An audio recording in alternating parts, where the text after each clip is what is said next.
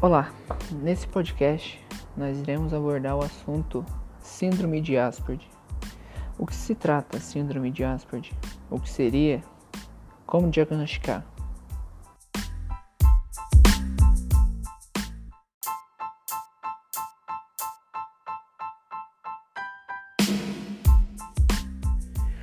Síndrome de Asperger é um transtorno neurobiológico enquadrado dentro da categoria de transtornos globais do desenvolvimento, considerado um autismo grau leve. O transtorno do aspecto autista é definido pela persistência na comunicação social e na interação social em múltiplos contextos.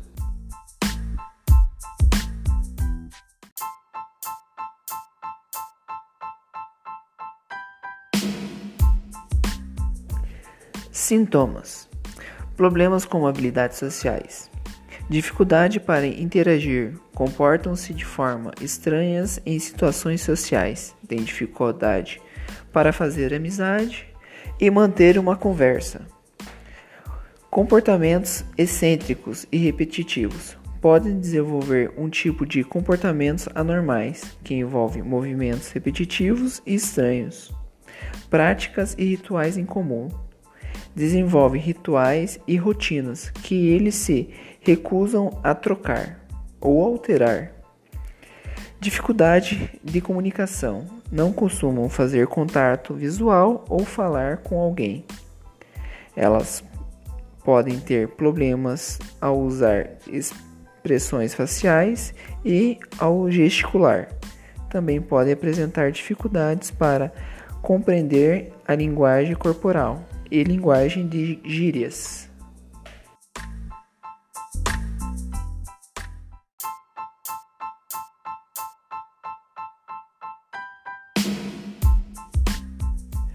Pouco interesse. Desenvolve um interesse e quase obsessivo em algumas atividades e áreas, como prática de esporte, clima e outras atividades. Problema de coordenação podem parecer desajeitados ou constrangedores.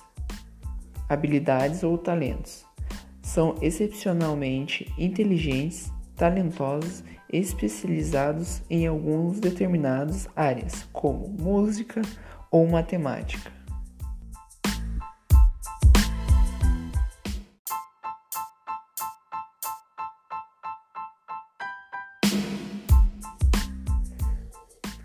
Seu tratamento não seria bem um tratamento, seria um acompanhamento para um psicólogo. Para sua melhora, é importante colocar ele em convívio com outras crianças para seu desenvolvimento, mas não pode forçá-lo.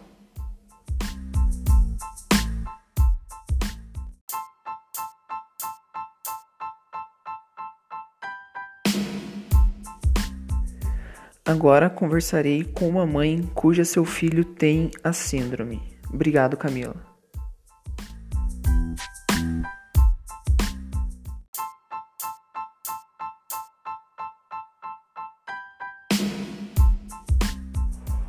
Olá, Camila. Como é criar um filho com Asperger? Olá, Juliano. É, eu tenho um filho de 6 anos que é diagnosticado com Asperger é, Para facilitar a convivência e a criação dele, a gente cria uma rotina para que ele se sinta mais seguro, mais feliz e confiante onde ele mora, sabe? Ele hum, tem algumas atividades em particular que ele gosta de fazer, então a gente respeita para que ele possa sempre manter fazer, sempre ter o diálogo. E o que a gente acostumou ele desde neném a ter é o convívio de abraço, de beijo, de carinho, para que ele não se isole no mundo dele, não achando que ele não precisa do amigo, do, do companheiro para sobreviver, sabe? Ele não se isole no mundo dele. E como preparar ele para a sociedade? Então, isso é uma pergunta meio difícil, porque a preparação depende muito dele, né? É, a gente cria um princípio na nossa casa, costumes, e ele passa a agir assim na sociedade. O mais difícil é preparar a sociedade para ele. Né? As pessoas da sociedade às vezes não conseguem conviver com pessoas de, com Asperger, com autismo. Então a gente tenta deixar ele o máximo seguro possível confiante possível para que o que a sociedade faça com ele, da forma que a sociedade age com ele, isso não interfira no caráter e na vida dele. Então tá, obrigado, viu, Camila? Até mais. Até.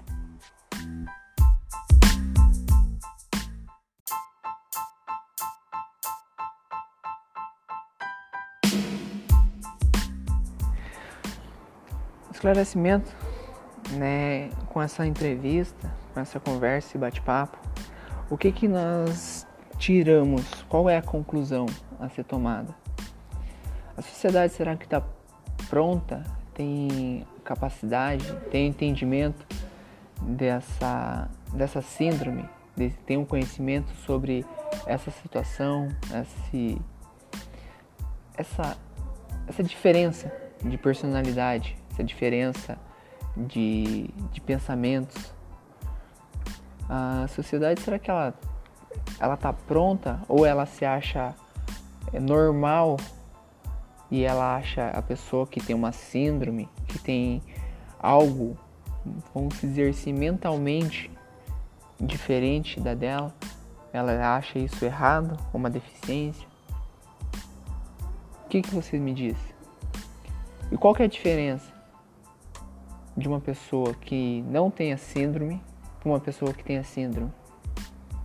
Se é um fator neurológico, a pessoa que tem uma síndrome talvez pensa um pouco mais ou sonha um pouco mais do que uma pessoa normal.